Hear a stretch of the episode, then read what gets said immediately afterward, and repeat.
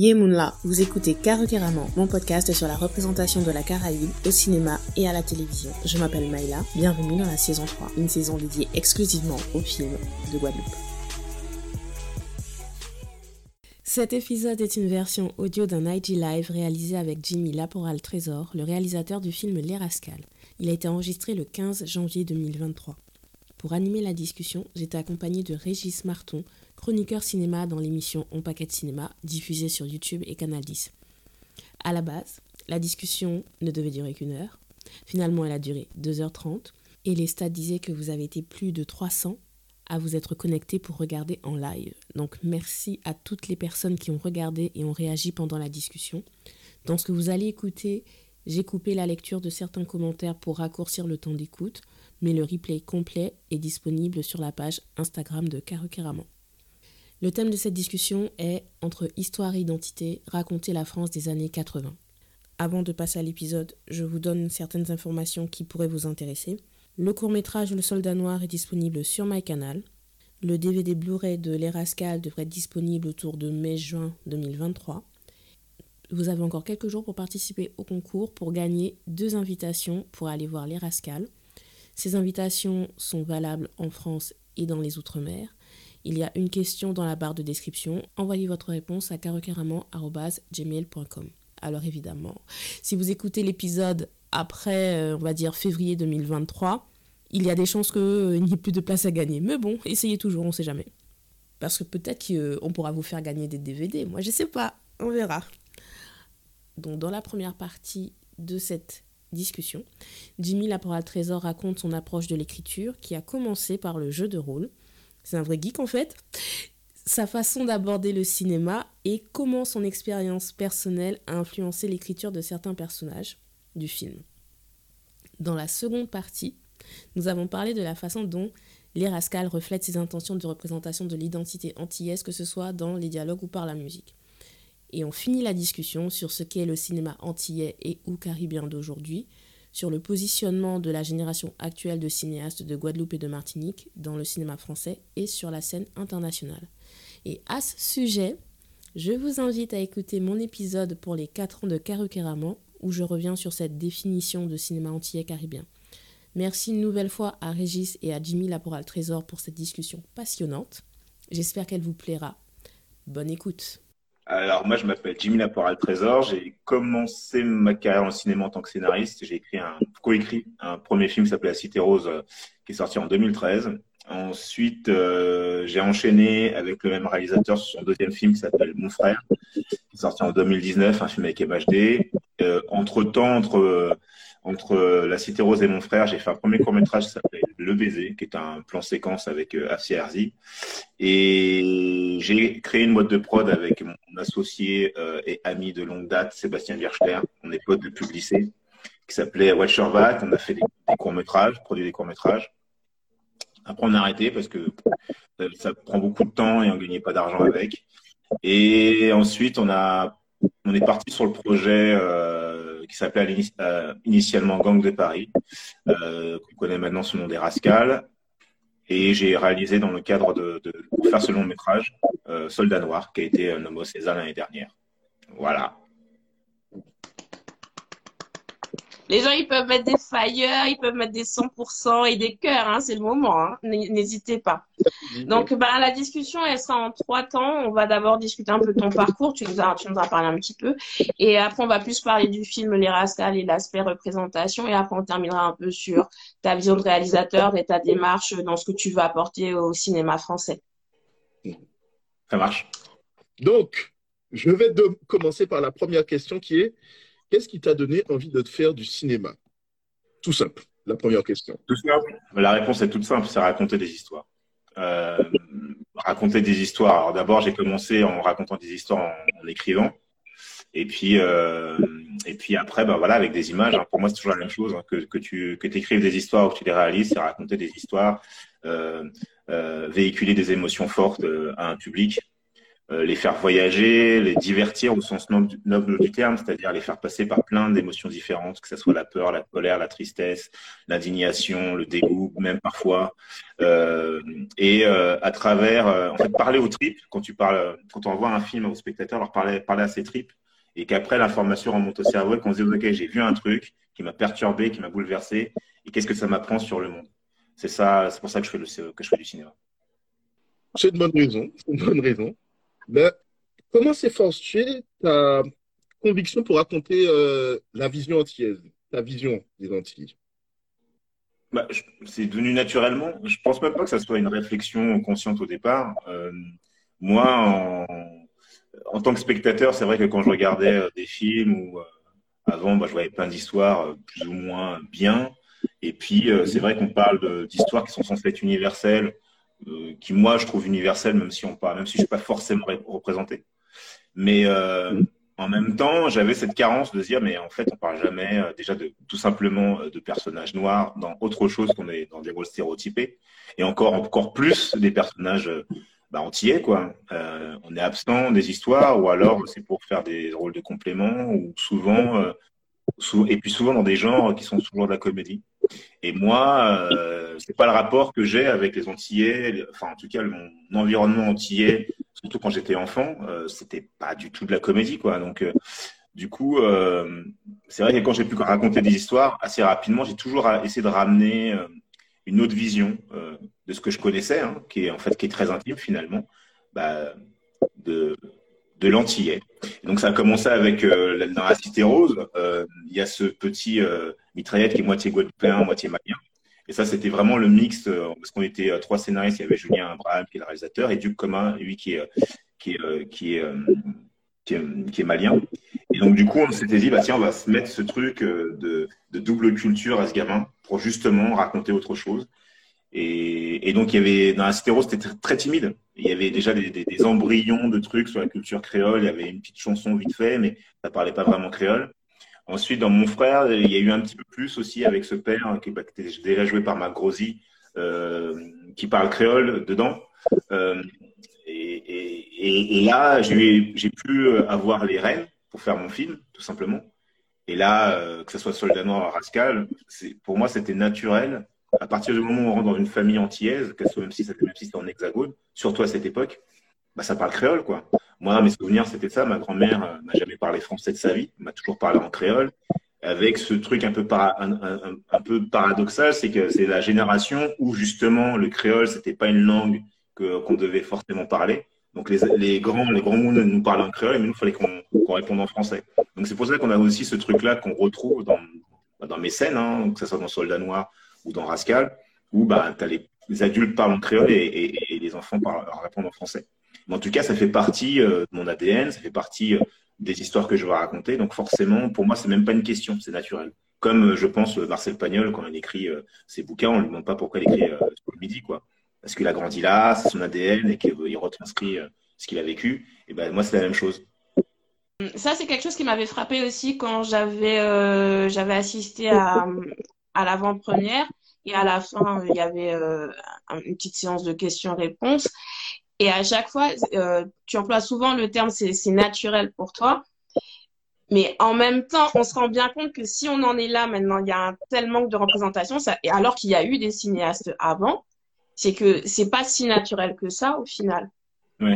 Alors, est-ce que c'est, est-ce que tu te dis, tu étais entouré des bonnes personnes au bon moment qui font que ça t'a permis à toi de t'exprimer ou est-ce que tu as eu l'impression qu'il a fallu que tu batailles pour vraiment imposer euh, ce, enfin, tes choix? Bah, C'est un peu des deux. un peu des deux. En fait, j'étais, j'étais entouré des bonnes personnes déjà. Manuel Chiche, un très bon collaborateur en tant que producteur qui appuie, euh, qui m'a épaulé à 200% sur tous les choix que je voulais faire. Euh, mais par contre, au-delà, de ça, je pense que le vrai problème, c'est que peut-être que les gens avant moi se sont autocensurés. Parce que moi, à aucun moment, Vraiment, à aucun moment, on m'a demandé pourquoi j'utilisais le créole euh, dans mes scénarios. Et vraiment, euh, justement, au début, je me suis, euh, même posé la question, peut-être que ça va être un frein ou pas. Mais en même temps, je me disais, j'en ai rien à foutre. Ça fait partie de mon identité. Ça sera comme ça et pas autrement. Et ça n'a jamais été, ça jamais été un, une question, quoi. Ça n'a jamais été un problème. Et, si jamais c'est pas un problème pour nous, c'est pas un problème en face. Le problème, il est pas là, en vrai. je pense. Hein. On peut mettre du créole dans, nos films, il n'y a aucun problème. On peut y aller. Ça, c'est une question qu'on viendra, plus tard sur cette question-là. Mais pour dans ton parcours, tu es autodidacte. En quoi ça a été un atout et un frein dans, dans ton parcours euh, de cinéaste hein? D'être autodidacte euh, Je pense que, bah, déjà pour commencer sur la partie, on va dire, scénariste, quand j'arrive sur la Cité Rose, j'aime bien écrire depuis, depuis tout le temps. Depuis que je suis petit, j'écris des histoires, des petits BD. Et euh, il y a une partie de ma vie qui, fait vraiment partie de mon ADN de scénariste, c'est que j'ai été rôliste. J'ai fait des jeux de rôle de l'âge de 11 ans jusqu'à l'âge de 30 ans. Euh, donc les jeux de rôle, je sais pas si tout le monde voit ce que c'est. En gros, euh, c'est euh, vraiment un truc de geek pour le coup. Euh, tu vas passer des soirées entières. Euh... pas les créoles. On peut pas parler créole. Tout le monde parle pas comprendre créole là. Bon, faut moins parler français. Et, euh, et donc, euh, et donc du coup, euh, le truc c'est que ouais, ce truc de jeu de rôle, c'est un jeu en fait à des univers. Ça peut être des univers d'heroic fantasy, des univers de policiers ou d'horreur. En fait, ça plante un univers. Toi, tu dois écrire des petites histoires. Tu vas passer des soirées entières avec des gamins qui ont le même âge que toi, 14, 15, 16, 17, 18 ans ils vont vivre une histoire en live et toi, en gros, tu vas leur décrire les, événements, l'environnement et, par rapport à ça, eux ils doivent interagir. Et pour régler certaines situations, tu dois leur lancer les dés et comme ça, en fait, l'aventure continue. Et donc ça, en fait, en gros, ça m'a appris la chose essentielle dans la narration, c'est comment tu captes euh, l'attention de l'auditoire. Parce que faut bien se mettre, euh, faut bien se mettre à l'esprit que on faisait des nuits entières, des nuits blanches. Donc en vrai, si ce que tu racontes c'est pourri, c'est pas intéressant. Les mecs, ils reviennent pas l'autre samedi euh, se faire chier avec toi autour d'une table pour lancer des dés. Donc ça, ça m'a appris le cœur du métier de scénariste, c'est comment tu captes euh, euh, bah, l'attention, comment tu arrives à faire à véhiculer euh, des émotions, parce que les mecs aussi, pareil, si les mecs faisaient un truc d'horreur, moi c'était un truc que j'adorais, il fallait les faire flipper sur leur fauteuil, alors qu'en vrai, tu dans une salle là comme on est là, avec la lumière, il fallait jouer avec euh, avec les ambiances, euh, euh, comment t'interagir avec avec des accessoires. Et moi en fait, je faisais je faisais dans, ma façon de, de masteriser mes parties, c'est que par exemple, il y avait des éléments. Normalement, il y a, on passe la nuit, donc il faut qu'on mange, il faut qu'on fasse des trucs. Et en fait, je faisais en sorte que tout ce qu'on faisait autour de la table était en interaction aussi avec le jeu. Donc en fait, il n'y avait pas de place non plus pour. Tu étais toujours dans le jeu, quoi qu'il se passe. Tu as mangé un truc, et ben je t'apprends une heure après, bah, tu, je t'ai empoisonné, mon pote. Et donc, du coup, tu as rentré aussi dans le jeu. Tu dis, ah putain, je me suis fait avoir, mais j'avais faim. Bah oui, mais ton personnage aussi. Et donc, en fait, c'était comme ça que, que je captais l'attention tout le temps, tout le temps, tout le temps. Et donc, les mecs, quand ils jouaient avec moi, ils étaient tout le temps sur le qui-vive parce qu'ils disaient, mais en fait, quelle dinguerie encore il nous a trouvé. C'est, ça a été vraiment pour moi euh, l'école primordiale pour savoir ce qu'est la narration. Ensuite, voilà, j'arrive sur euh, sur la Cité Rose, donc j'ai tout ce background de jeu de rôle. J'aimais bien écrire de la poésie. À un moment donné, je faisais euh, même du slam euh, à l'époque où c'était la mode à Ménilmontant. Et moi, ma je m'appelais Black Letters, et ma caractéristique, c'était que j'écrivais des histoires. Et à l'époque, on me disait, ouais, tes histoires, c'était très, très cinématographique, on a l'impression d'être dans un film, il y a des images à chaque phrase et tout. Donc c'était vraiment un truc en moi.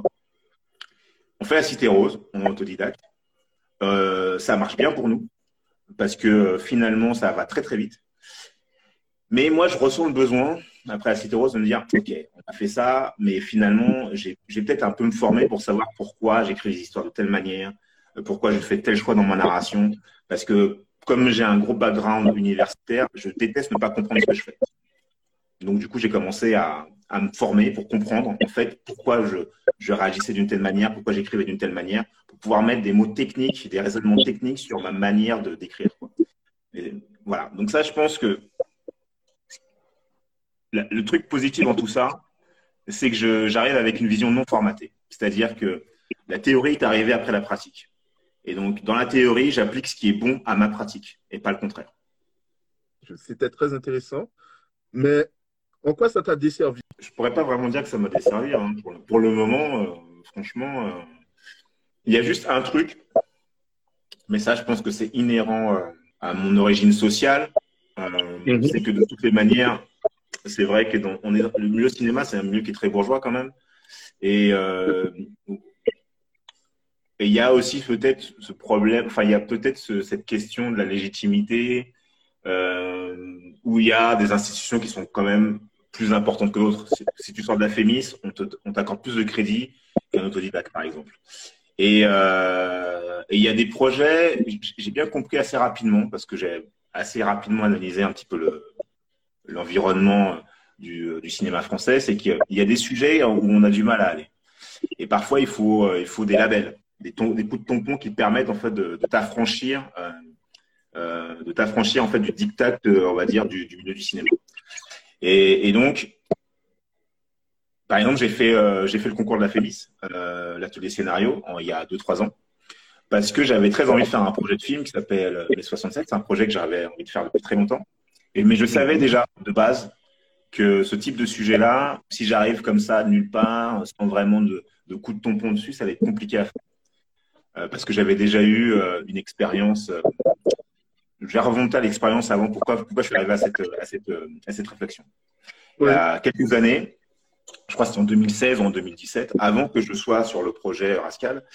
J'avais le projet de, de, faire une histoire euh, qui reprenait un petit peu mon enfance. Donc, comme je l'ai dit, j'ai vécu avec ma grand-mère, euh, avec mes oncles et euh, il y a un épisode de, mon existence qui est assez particulier, c'est que ma grand-mère, quand j'ai eu 3-4 ans, elle s'est fait, elle était femme de ménage, elle s'est fait renverser par une moto. Elle a passé quasiment un an à l'hôpital. Et pendant un an, on s'est retrouvés entre mineurs en autogestion. Et j'avais et moi j'étais avec mes oncles la, plus grande devait avoir 17 ans et, euh, j'ai vraiment un souvenir assez particulier de cette époque. C'est une époque où euh, je devais pas, on devait se cacher parce que forcément des mineurs qui s'autogèrent dans, la France des années 80 c'est compliqué et en plus ma grand-mère elle n'a pas, pas ma tutelle. C'est-à-dire que moi si jamais à un moment donné l'assistance sociale passe à la maison, je pars directement à la DAS euh, il n'y a même pas de question. Et, donc, j'avais envie de raconter, de faire euh, justement cette histoire, raconter euh, bah, cette période de, la vie, de, de ma vie. J'ai présenté un producteur. Et ce producteur m'a dit, euh, franchement, l'histoire, elle est bien et tout, mais euh, t'es pas Rebecca Zoptowski. Et euh, donc, je peux pas faire ce film-là parce qu'une famille, une histoire dramatique sur une jeune famille, une famille de, gamins noirs, ça va intéresser, personne. Et donc, quand, il m'a dit ça, franchement, bah, j'avais déjà fait, euh, j'avais déjà le scénario, euh, la, la, Cité Rose, mon frère, donc j'étais déjà professionnel. Et je me suis dit, putain, en fait, malgré ça, alors qu'en plus, c'est quand même deux films qui avaient une super presse et tout. Je me suis dit, malgré ça, en fait, je serais toujours assigné à, ce truc-là, quoi. J'ai pas le tampon qui me permet de m'affranchir de ça. Et euh, donc, c'est quelque chose qui m'a fait très mal, qui m'a blessé dans mon amour propre. Et je me suis dit, au fait, il faut plus jamais que ça m'arrive. Et à partir de là, c'est vrai que ça faisait un moment qu'on me disait essaye, la féministe et tout. Je le faisais pas parce que je me suis dit putain, je suis professionnel, j'ai pas besoin de ça normalement. Et en même temps, une fois que je me suis dit je vais commencer à faire la féministe, je me suis dit putain, imagine tu imagine tu plantes, tu l'as pas et. C'est la honte et tout. Et donc j'ai dit à personne, j'ai passé le concours. Je l'ai eu justement avec le projet de mes 67. Et c'est un projet qui les intéressait. Et dans, ma tête, je me suis dit, c'est un projet de toutes les manières. Si on m'a dit non pour ce projet qui était très intime, ce projet-là qui est quand même très politique et très polémique, parce que c'est un scandale d'État euh, qui euh, que personne ne connaît, c'est sûr qu'on va me remettre ça là dans la tronche. On va me dire, ouais, t'es pas, t'es pas, t'es pas ou t'es pas machin. On peut pas faire ça, quoi, tu vois. Et, euh, et donc, j'ai fait ça. En vrai, je me suis, j'ai fait le concours de la féministe que pour ça, pour avoir ce putain de tampon sur mon film. Après, j'ai appris plein de choses, hein. Mais à la base, la motivation pour le faire, c'était ça. Pour ça, pour justement, il y a ce truc, en fait, ce, plafond de verre qui dit que, attention, euh, t'es pas encore quelqu'un. T'as pas encore, euh, comment dire, le, la validation. T'as pas encore la validation complète. Donc voilà, mmh. maintenant, bah, maintenant j'ai ça, le, le, film va se faire, euh, il, il, est, il, est, il, est, supporté par une bonne prod. Euh, et c'est vrai que et, bizarre, et, et c'est vrai que j'ai été sollicité par pas mal de prods au moment où je suis sorti de la FEMIS avec ce scénario. Parce que tout simplement, j'ai été validé. Intéressant. Bon, tu as un petit peu répondu à une prochaine question aussi, mais. Alors, il y a juste donc Brian qui a posé la question au bout de combien de parties t'es-tu décidé à devenir MJ Je sais pas ce que signifie MJ, donc euh, je le dis comme c'est. Ah, maître de jeu. Euh, il faut que je remonte un petit peu dans le temps. Alors, attends, j'ai commencé les jeux de rôle. Alors, d'abord, j'ai commencé par, comme tout le monde, les livres de tourner le héros, tout seul dans mon coin. Je devais avoir 8 ans même d'ailleurs. Après, j'arrive au collège et je tombe sur un mec qui s'appelle Madi Tricky. Je m'en rappellerai toute ma vie parce qu'il a, quand même changé ma façon de voir le monde, ce mec. Et euh, il est, lui, il, était dans Le Noir. Donc, c'est un bouquin. Le Noir, c'est comme le livre dont on est le héros, sauf que là, il y a un MJ, c'est une initiation au jeu de rôle. Et, euh, et en fait, directement, je me suis dit, c'est un truc de ouf, ce truc. Parce que c'est vraiment un truc qui permet de vivre dans des, univers complètement différents. Et moi, le jeu de rôle, euh, j'ai d'abord commencé comme ça. Et je pense au bout de, à l'âge de 14 ans, je crois, 14-15 ans, j'ai commencé à être MJ. Parce que moi, je m'intéressais à, je voulais faire autre chose, quoi. Je voulais faire d'autres trucs que de l'heroic fantasy. Et ce qu'il y a d'intéressant avec le jeu de rôle, c'est qu'à chaque fois que je faisais un scénario, moi, ce qui m'intéressait au début, c'était les trucs de mythologie. Et j'étais vraiment dans les trucs d'horreur, moi, au départ, genre Shield ou, euh, euh, pour les pour les rôlistes, un Shield ou, euh, ou alors Shield, c'est un petit peu pour déformer pour ceux qui connaissent pas, c'était comme ça on faisait un jeu de rôle, c'est X-Files. C'est une agence spécialisée dans, dans l'étrange. Et en fait, ils vont faire des enquêtes sur plein de trucs paranormaux qui se passent à gauche, à droite. Et donc, moi, pour faire ces scénarios-là, je, passais des heures entières à me, documenter sur telle ou telle mythologie, tel ou tel, tel ou tel fait. Et ça aussi, c'est un truc que j'ai gardé aussi pour faire mes films, c'est-à-dire que je me documente beaucoup pour écrire des scénarios. Et, euh, pareil, pour Toulouse aussi, j'avais bien aussi me prendre la tête pour encore toujours donner un, comment dire, un décorum intéressant à mes joueurs, qu'on ne soit pas juste là à jeter des dés et buter des monstres. Quoi. Voilà. Ça répond à ta question? Vas, je vais Donc, essayer au, au, bout de 4 ans de jeu, je me suis mis aussi euh, en MJ et j'étais, j'avais la réputation d'être un MJ totalement statique. Voilà. Bah, J'espère que Brahim a eu une bonne réponse. Hein. Ouais. Euh, pas mal celle-là, j'avoue. Mais comme tu as, parlé du fait que tu as pris l'habitude de faire des recherches pour créer tes histoires, je vais donc poser la question qu'a posée euh, c'est Naya, je reviens dessus, Naya, pardon, Naya Mendy. Euh, par rapport au Rascal, et ça permettra de faire la transition pour parler du film. As-tu eu l'occasion d'interviewer des anciens skinheads ou des anciens Black Dragon? Alors, nous, l'époque, elle s'intéresse pas à l'époque des Black Dragon. C'est, on est vraiment plus à l'époque euh, qui se passe avant avec les Black Panthers, et j'ai passé une année au téléphone à parler régulièrement avec les Panthers. Euh, après, on a interrogé plus, euh, par exemple, des gens de la scène de l'époque, scène rock. On a, on a parlé avec Ty par exemple, de la soirée déglinguée, avec d'autres gens qui ont vécu l'époque. Les skins, euh, je t'avouerais que c'est compliqué hein, de se dire qu'on voit déjà des gens de notre bord. C'est compli compliqué euh, de pouvoir discuter avec eux parce que je pense qu'on n'était pas les premiers à les solliciter pour faire un projet de film euh, sur cette époque. Et je pense que clairement, ils devaient se dire, OK, c'est qui ces mecs-là euh, Encore des mecs veulent faire un film tout pété et tout. Euh. donc, il y a beaucoup de gens qui nous ont pas répondu. et ceux qui nous ont répondu, bah, en fait, on a, moi, voilà, on a discuté pendant longtemps, mais c'était pas tellement discuter eux de leur histoire, parce que moi, je voulais pas faire une, un, biopic sur eux. J'avais juste besoin qu'on me raconte, qu'on me raconte l'époque, la mentalité de l'époque, comment les gens interagissaient entre eux dans la rue. C'était ça qui m'intéressait.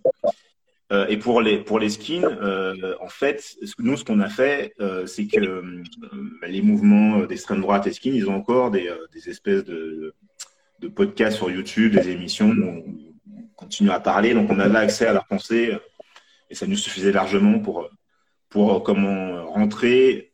C'est encore une fois, hein, moi j'ai une imagination débordante. Toutes ces années de jeu de rôle, ça m'a appris aussi à être un peu schizophrène, à me mettre dans la peau des autres.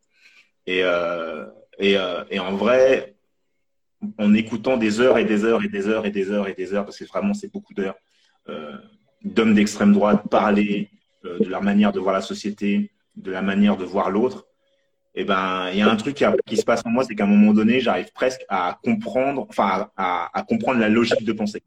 Et donc du coup derrière, j'arrive à, par effet mimétique à, créer des situations qui sont euh, ou des façons de parler, des comportements qui sont totalement logiques.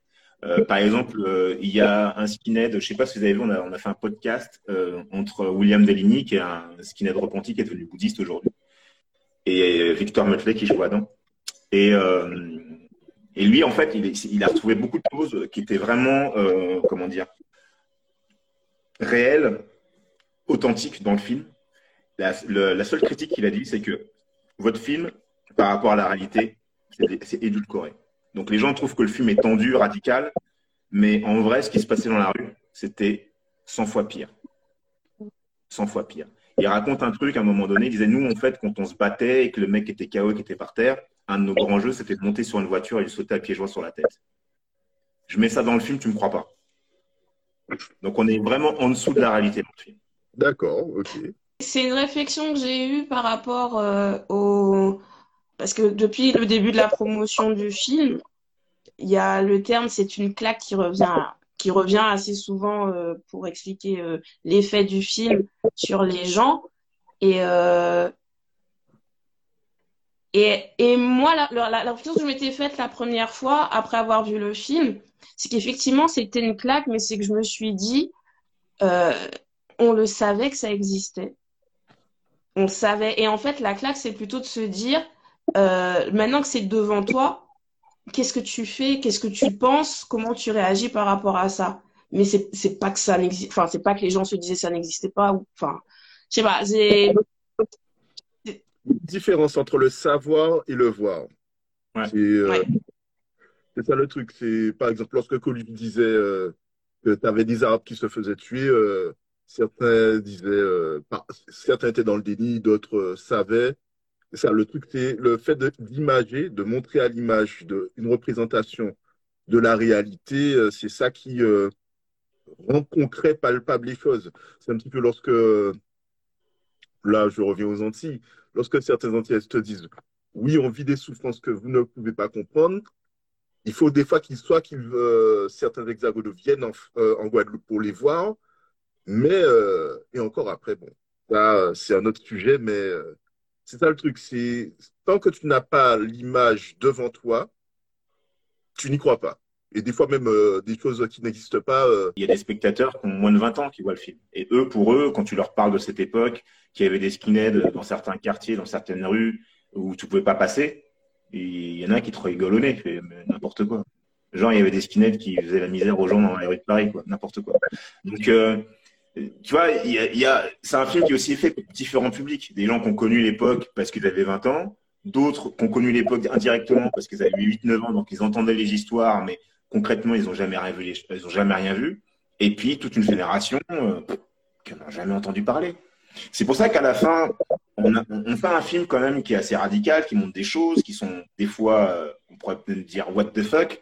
C'est pour ça qu'à la fin, on a mis cette petite pastille juste pour dire, ok, ce que vous avez vu, c'est une fiction, mais n'oubliez pas qu'il y a une réalité et qu'elle se base sur une réalité tangible et qu'aujourd'hui, en plus, il y a des choses qui se passent qui peuvent rappeler tout ça. Donc la réflexion qu'on a en regardant le passé aussi, c'est aussi pour dire que faisons attention à la société qu'on est en train de, la direction qu'on est en train de prendre aujourd'hui. Ça, c'est une réflexion que j'avais faite sur le... Je pense que c'est un film que les professeurs euh, d'histoire-géographie vont utiliser euh, dans les années à venir. Parce que, euh, pas forcément pour montrer les scènes violentes, mais euh, le, dans le... Parce que c'est il faut. qui...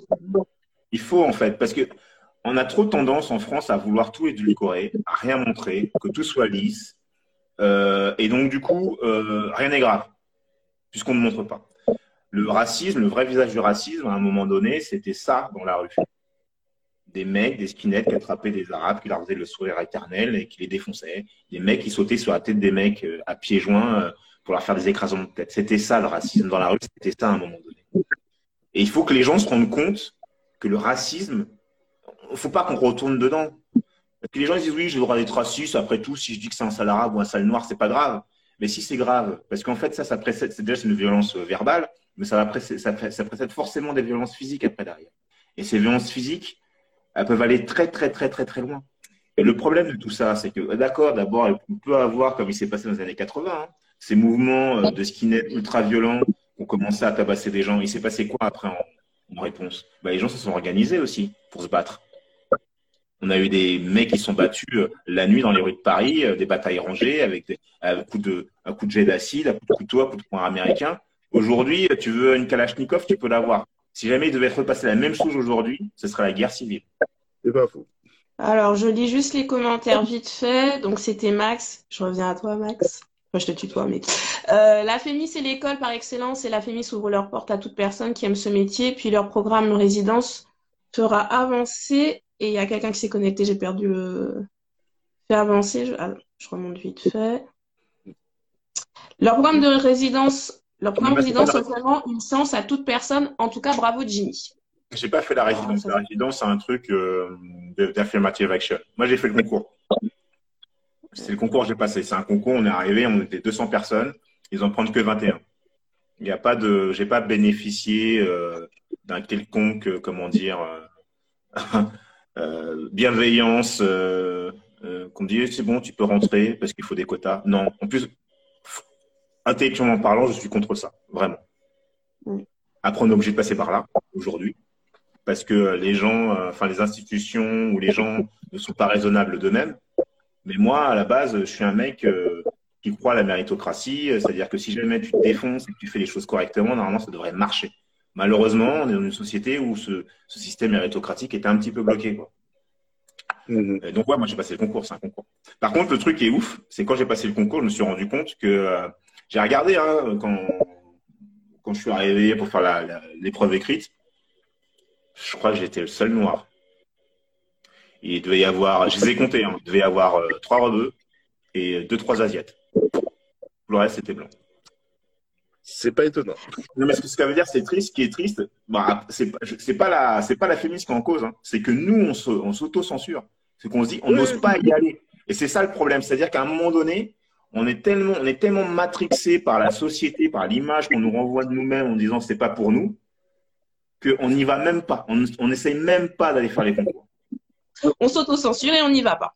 Hein? Bah, c'est comme pour le créole. On s'auto-censure, on ne met pas de créole dans, nos films. C'est pas normal que ce soit moi, Jimmy Laporal, Trésor, en, 2022, euh, euh, qui, est né en hexagone. On, m'appelait un négropolitain quand j'étais petit. Qui fasse, soit, que ce soit, ce soit moi qui fasse un film en créole, avant même des gens qui ont fait des films longtemps avant moi, qui ont grandi, vécu aux Antilles. C'est pas normal. Bah, Là, c'est plus que tu fais des films en créole pour le grand public français, hexagonal. Tandis que euh, il y a eu des films en créole. Mais ça, c'est vrai que c'est plus dans les festivals et puis euh, dans le petit euh, circuit caribéen. Le truc aussi, c'est que faut voir que, bon, moi, je parle en mon sens, il y a. Nous, les Antillais, on reçoit beaucoup d'images venant des États-Unis, de la France. Et généralement, on, vu qu'on n'existe pas dans ces images-là, c'est sûr que certains se disent mais qu'est-ce qu'on a raconté? Notre vie est tellement banale et autre qu'on n'a rien à raconter. Et surtout, euh, il y avait un tel dénigrement du créole dans les années 80, euh, 90 et même 2000 que euh, c'était, c'était juste le patois local, comme diraient certains, pour, qui nous permettait de nous différencier. Là, maintenant, c'est qu'avec des personnes comme Kalash ou bien comme toi, ou bien même comme euh, tant d'autres euh, réalisateurs entiers qui commencent à percer euh, en France, et on peut même le constater avec le bouillon, n'est-ce pas Maël Le bouillon qui arrive en Italie. Maëla Voilà. Maëla, désolé, désolé, désolé. Pas grave. Désolé, Maëla. C'est juste que, on, comme disait Pascal Légitimus dans son fameux film Anti sur scène, on est en train de tropicaliser la planète. À la fois, on peut dire que c'est merveilleux, mais c'est vrai c'est un constat. On a déjà dit beaucoup de choses autour de, la, de, tes intentions en tant que réalisateur et scénariste euh, de représenter euh, euh, tes origines. On a parlé aussi un petit peu de tout ce qui concerne le travail documentaire pour que l'histoire soit la plus réaliste possible avec tes discussions avec des gens qui ont vécu l'époque.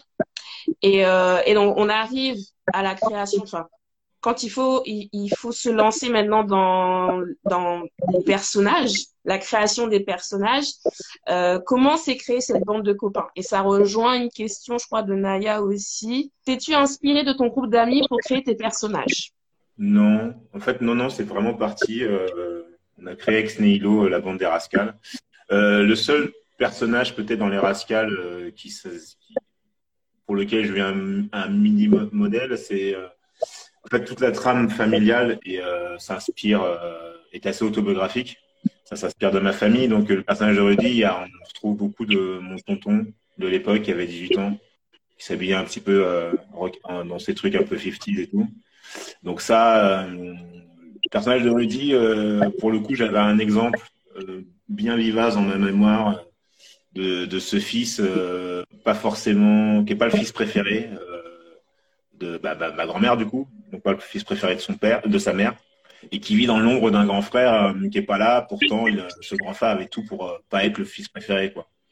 Parce que euh, parce que qu'il est en voyage d'affaires comme on dit dans le film, et, et que c'est pas c'est pas forcément un exemple. Euh, et puis le personnage de Mitch aussi, quelque part aussi, qui s'inspire, même si à l'époque de 84, moi j'ai 8 ans, et que Mitch là, il a 15 ans, quelque part, euh, c'est comme si j'avais un... J'avais, euh, comment dire, calqué le, le, Jimmy de 15 ans dans ce Mitch de 15 ans en 84. J'étais un peu comme lui aussi, un peu grande gueule à l'époque. J'étais assez, j'étais très, très, très moqueur, très, très, très, très taquin. Ça m'a même attiré des problèmes des fois quand j'étais petit. Et j'avais ce truc aussi, cette trajectoire euh, un petit peu similaire à, à Mitch, où euh, quand je suis arrivé à la fin du collège, dans mon collège, il y avait euh, des, chasseurs de tête, parce qu'il y avait un lycée dans le 92 qui s'appelle le lycée Renoir. Et à cette époque-là, il y avait un proviseur qui s'appelle Sandoz, qui, lui, avait vraiment une espèce de lubie. Il voulait créer un super lycée du 92 pour concurrencer les lycées, les grands lycées parisiens. Et ça faisait 15 ans que son lycée, Renoir, arrivait. C'était le cinquième lycée de France euh, au bac. Il passait, il était juste derrière les, grands lycées parisiens. Et lui, en gros, il voulait faire un All-Star des têtes euh, euh du 92 euh, dans son lycée. Et, Sébastien, lui, il était au lutte à l'époque. On se connaissait pas, mais on s'est connus dans ce lycée-là. Et aussi, il a bénéficié aussi du même truc de, de, de, de chercheurs de tête qui allait chercher, qui allait prendre dans, chaque collège les deux, trois meilleurs élèves de tout le collège pour les proposer euh, à ce proviseur. Et après, on avait un entretien d'embauche, vraiment. On est arrivé le samedi, le mec, il épluchait vraiment tout notre dossier depuis la sixième jusqu'à la troisième. Si tu avais une absence, il te demandait pourquoi tu avais été absent tel jour. Euh, et après, du coup, il te faisait passer un espèce d'oral. Et par rapport à ça, pour entrer dans son lycée, il fallait aussi choisir une. Parce qu'à l'époque, c'était très sectorisé. Il fallait choisir une, une, euh, euh matière qui n'était pas ailleurs. Moi, j'avais choisi le grec ancien pour rentrer dans ce lycée. Et, euh, Seb, il avait choisi le, euh, russe. Et donc, tu arrivé dans ce lycée, qui a un lycée où il y avait des, tronches, en fait. Et, et, les gens, en tout cas, qui étaient sectorisés, qui étaient habités à Agnières, hein, c'était des gens qui n'étaient pas de mon, mon, milieu social. C'était des enfants de médecins, des, enfants d'avocats, des trucs comme ça. Et donc, du coup, nous, on se retrouvait mélangés, gamins issus de milieux beaucoup plus populaires, beaucoup plus euh, modeste avec des enfants qui n'étaient pas du tout notre univers. Moi, je me rappelle dans mon quartier, euh, quand on parlait de, ce lycée, en fait, on se foutait de la gueule. Pour nous, c'était vraiment un lycée de bourge de merde. On, était très, euh, très, très, comment dire, très dur avec eux. C'est-à-dire pour nous, c'était vraiment un autre monde, euh, dans un monde, auquel on voulait pas du tout à, adhérer. Un jour, on me dit, bah, tu peux y aller. Tu peux y. Donc, t'imagines un peu le bordel que ça a été dans ma tête. Mais j'avais conscience que, que ça allait m'ouvrir mes horizons aussi, tu vois. Parce que si jamais j'allais au lycée d'à côté, c'était l'ENREA, maintenant ça s'appelle Newton, je savais que j'allais être avec les mêmes potes depuis toujours. Il y en avait certains qui commençaient déjà un peu à dévier, un peu à gauche, à droite. Je savais que j'allais mal finir, en fait. J'allais faire de la merde. Je le savais. Donc, je suis parti là-bas. Et donc, le truc de, Mitch, par exemple, le personnage de Mitch, tout ça, en fait, c'est nourri par mon parcours personnel. Après, les autres personnages, je pense que Sovan, Virac, lui, euh, justement, il est d'origine khmer. Je pense qu'il a dû mettre un peu de lui dans ce, nos personnages de, de, Sovan. Et, euh, et, après, il faudrait demander euh, peut-être à Sébastien, mais je pense qu'il a dû mettre un peu de lui dans Mandal aussi.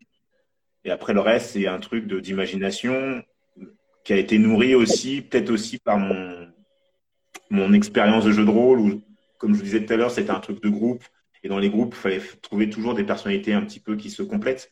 Et donc, j'ai essayé de retrouver ça aussi dans l'écriture de ces personnages-là. Je trouve que c'est important euh, d'avoir euh, le personnage de Mitch, même, même si c'était pas le focus de toute façon, parce qu'on suit l'histoire de Rudy, on suit pas, pas, pas l'histoire de Mitch, mais de tous les films que je vois, que j'ai vus jusqu'à présent en tout cas, euh, je trouve qu'on n'insiste pas suffisamment sur euh, le choc en fait psychologique que c'est quand on est un enfant, peu importe en fait qu'il soit antillais ou qu'il soit vietnamien ou pas, mais en tout cas quand on va changer, on va se retrouver dans un lycée qui est euh, considéré vraiment très coté et que c'est un choc vraiment, c'est même pas un choc culturel ou de, un choc social, c'est vraiment un choc psychologique. Oui. Et quand il dit que le proviseur voulait qu'il se coupe les locks et tout et que du coup il veut pas y aller, j'ai, je me suis dit, enfin, il y a quelqu'un qui le dit parce que on, on donne trop l'impression et donc toi tu l'as dit, tu as dit, tu as réfléchi, tu te dis, tu sais que c'est une, une, une, clé pour toi pour pour ton avenir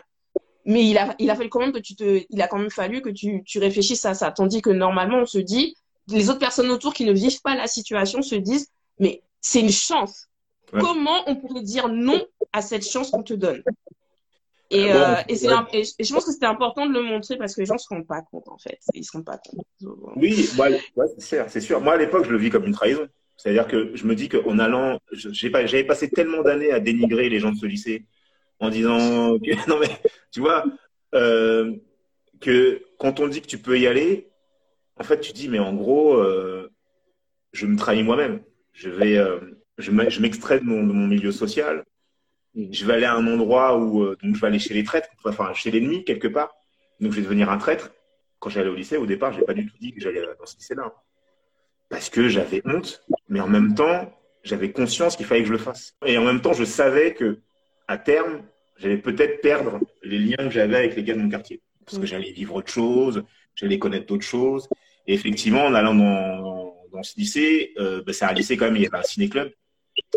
J'ai découvert des films que j'aurais jamais regardé de ma vie, en vrai. Je sais pas, c'est là-bas que je découvre euh, Easy Rider. En fait, tous- ces films un peu euh, euh, qui sont qui font vraiment partie d'une cinéphilie assez particulière. C'est-à-dire que si t'es pas cinéphile, normalement, tu veux pas voir ces films-là. Tu vas regarder des films d'horreur, des films plus populaires et tout ça, mais ces films plus, on va dire, d'auteurs euh, de l'Amérique euh, années 50, 60, 70. J'aurais jamais regardé ces films, même des films comme M le maudit. Si on m'avait pas, si pas forcé à l'école à regarder, j'aurais pas regardé. Alors que là, de moi-même, j'allais au ciné, euh, au ciné-club du, du lycée et regarder ces trucs-là. J'étais fasciné par tout ça. Et, euh, et je me suis aussi rendu compte d'un truc, c'est qu'on était très, nous, euh, fermés d'esprit dans notre quartier parce que justement, on dénigrait tous ces gens-là, bien nés. Et je me suis rendu compte que eux, enfin, en tout cas, ceux, qui avaient 15 ans, ils s'en battaient les couilles de savoir d'où je venais. Mais vraiment, on vivait quand même dans notre, monde, même si on était très heureux, mais on était quand même dans notre monde, dans notre, dans notre, bar, en disant que voilà, la société elle est un peu comme ça et tout, et que c'est compliqué. Et bizarrement, ils ont raison. Parce que par exemple, moi, dans mon quartier, euh, très jeune, j'avais des gars de mon quartier qui disaient Ouais, tu sais, t'es noir, euh, la société, c'est compliqué. Un peu ce que dit Rico à, à, Rudy. Et Rudy, en fait, il lui répond Arrête tes conneries, t'es français, c'est bon. Et moi, vraiment, pendant très longtemps dans ma vie, j'étais vraiment dans cette position de dire à mes potes Mais et les gars, arrêtez de vous créer des problèmes. Il n'y a pas de problème si jamais. En fait, ce qui compte, c'est juste euh, de, se défoncer. Et si t'es bon, ça va bien se passer pour toi. Et c'est vrai que tant que j'étais resté dans le système scolaire et que j'étais bon élève et que ça marchait pour moi, donc à- au lycée, après à la fac, ben, franchement, ce que je disais, c'était une réalité tangible. Mais dès que je suis sorti de ça, je me suis mangé la, société dans la tronche. Je me suis rendu compte que quand j'ai voulu faire, euh, euh, je sais pas, euh, avoir mon premier appart, euh, avoir des stages, euh, parce que moi, en fait, dès l'âge de, de 19 ans, euh, bah, même 18, en fait, j'étais à, ma propre charge. Ma grand-mère, elle est partie, elle est repartie aux Antilles quand j'avais 17 ans.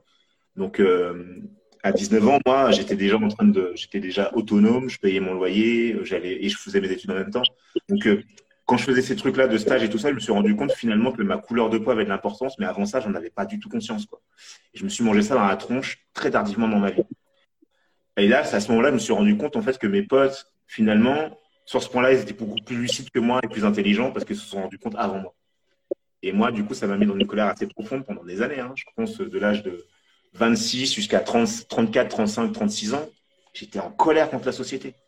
J'étais en colère euh, contre ce récit euh, euh, universaliste, républicain qu'on m'avait dit, c'est méritocratique, si tu fais les choses correctement, ça va bien se passer pour toi. Et moi, j'ai cru ça, vraiment. J'ai vraiment cru ça. Je me suis dit que si tu, es, si tu restes dans le droit chemin, normalement, ça doit se passer normalement pour toi. Et je me suis rendu compte que c'est pas ça. Malgré ça, il faut encore qu'on continue à défoncer des portes. Il faut encore continuer à, juste se battre pour avoir les mêmes, les mêmes droits alors que tu as fait les mêmes efforts. Maintenant, je suis en paix avec ça. Je le maintenant parce que je suis au courant que c'est la règle du jeu. Donc, je m'en plains plus. Mais quelque part, c'est injuste. Tout ce que tu as dit, en fait, ça se retrouve dans le film Omadiana de Constant Gros-Dubois qui est sorti en 79, je crois, 78 ou 79. Et en fait, qui, se, qui, raconte vraiment l'expérience euh, antillaise à Paris et euh, les, les différentes situations de racisme. Et le personnage principal, c'est un médecin. Il ne conçoit pas, en fait, que étant français sur les papiers, il, il, il accepte pas tout ce qui lui arrive. Et, euh, et donc du coup c'est tout dans ce film c'est toute une quête sur son identité au final, parce que du coup, il se remet en question. Il se dit bon ben on me dit que je suis pas français, donc maintenant qu'est-ce que je suis? Est-ce que je suis africain? Il va il va se rapprocher aussi de de, de, de, personnages qui, qui, qui sont d'origine africaine et tout, donc il, il cherche, il se cherche. Et, euh, et donc et à chaque fois moi c'est le constat que je fais, c'est que le, le discours qu'on tient maintenant, c'est un discours qui se tient depuis des décennies. Oui, oui, c'est vrai. Mais il y a quand même une lueur d'espoir. Quand j'ai le sentiment quand même qu'il y a une lueur d'espoir parce que euh, même si on fait les mêmes constats, mais euh, on essaie d'une façon différente de contourner les situations. Donc, ce qui fait qu'en fait, chaque, chaque génération réussit quand même à, à trouver ses solutions pour survivre dans, dans cette société. De toute façon, on n'a pas le choix. On n'a pas le choix, mm. de toutes les manières. Euh, le seul, le seul choix qu'on a, c'est de constater euh, les règles du jeu et de faire Voilà. Moi, j'ai pas fait de compromis, donc je vis très bien avec ça. Mais par contre, dès le départ, j'ai accepté aussi de, que ça, ça aurait pu ne jamais marcher. J'ai accepté dans mon parcours de vie que tous mes efforts puissent aboutir à un échec cuisant. Ça, c'est un truc que j'ai accepté dès départ. À partir du moment où tu acceptes ça, tu n'as pas besoin de faire de compromis. Tu attends juste ton heure. Faut pas perdre, faut pas perdre des yeux tes objectifs. Faut savoir pourquoi tu fais les choses. Et c'est plus important. Parce que si jamais, euh, comment dire, moi le plus important c'était pas de me dire, je me suis pas dit, il faut que je fasse des films à tout prix, quoi. Tu vois. J'avais envie de raconter des histoires de la manière dont j'avais envie de les raconter et pas autrement. C'était ça qui était important pour moi. Et parce que j'avais cet objectif-là en tête, ben, il n'y avait pas de compromis à avoir. C'était soit tu étais d'accord avec ça, soit tu l'es pas. Mais si tu l'es pas, je fais rien. Et tant pis. Un exemple très concret. La Cité Rose, à l'époque, quand on a commencé à écrire la Cité Rose avec Duke et, Julien, on a développé euh, le, scénario avec, avec les producteurs, euh, qui étaient les frères Rocher, euh, une boîte de pro qui s'appelle Empreinte Digital. Et on, a, on a fait un step deal. Chaque étape était validée vraiment. Donc d'abord on a validé euh, le synopsis, après le séquencier, toutes les versions étaient validées euh, une à une, et à la fin on arrive avec un scénario donc qui est survalidé. Quoi. Et donc dans la particularité de la Cité Rose, c'est qu'on a trois trames. La trame du petit, qui est une espèce de conte, comment lui voit le, monde autour de lui. La, trame euh, du frère du milieu, qui est un petit peu ce gamin qui rêve, qui se projette dans les films de gangsters et qui pense être de, et qui aimerait vivre une vie de gangster un petit peu comme un Scarface sans se préoccuper, euh, comment dire, euh, des conséquences de ses actes. Et tu avais une partie, euh, bah, la, troisième étape, enfin la troisième partie, c'était celle de Djibril, le grand frère, qui lui, justement, dans, cette problématique de se sortir de, de, sa condition sociale, parce qu'il fait des études de droit dans une bonne fac pour devenir avocat, alors qu'il vient d'un milieu populaire. Et, et, là, en fait, quand on arrive à la fin du scénario, euh, donc chaque chaque euh, trame était plus ou moins euh, feel good, plus ou moins sombre. Donc la, trame du gamin c'était très très très très solaire. La trame du milieu c'était un petit peu comment dire contrasté. Il y avait des parts d'ombre, des parts de lumière et tout ça. Et la partie du grand frère c'était on va dire la partie politique du film. Les producteurs nous ont dit ouais le scénario franchement il pète. On est hyper content du travail, mais ce serait bien quand même de mettre de la comédie euh, dans la trame de Djibril. On a dit non. On a dit non. Le scénario qu'on a là, c'est le scénario que vous avez commandé, c'est le scénario que vous avez validé à chaque étape. Si vous vouliez autre chose, une comédie, il fallait le demander depuis le début, on l'aurait peut-être fait. Et là, c'est le film qu'on veut faire, en fait. Donc, on ne fera pas euh, ce que vous dites. Et donc, on s'est séparés d'eux. On n'avait pas de plan B hein, quand on s'est séparés d'eux. C'est-à-dire qu'on avait accepté à ce moment-là que le film ne se fasse pas. Et ça, c'est hyper important. C'est-à-dire qu'à partir du moment où tu as un objectif en tête, tu veux faire quelque chose, eh ben, il faut accepter aussi que cette chose ne pourrait, faut accepter aussi le fait que cette chose ne peut ne pas se faire. Accepter l'échec. Si tu n'acceptes pas ça, tu n'avanceras jamais. Merci d'avoir écouté cet épisode. Abonnez-vous à ma newsletter pour suivre mon actualité. L'univers Carrément, c'est aussi un podcast littérature. Tim Tim, Boafik, un podcast musique, hashtag Caribbean. Pour les écouter et pour lire mes chroniques, rendez-vous sur carrément.com. Vous pouvez me contacter à l'adresse carrément.gmail.com et me suivre sur les réseaux sociaux Twitter, Instagram, carrément. Tous les liens sont disponibles dans la barre de description. Likez et partagez l'épisode pour que le podcast gagne en visibilité. On se voit à dans d'autres soleils. Tiens Béred.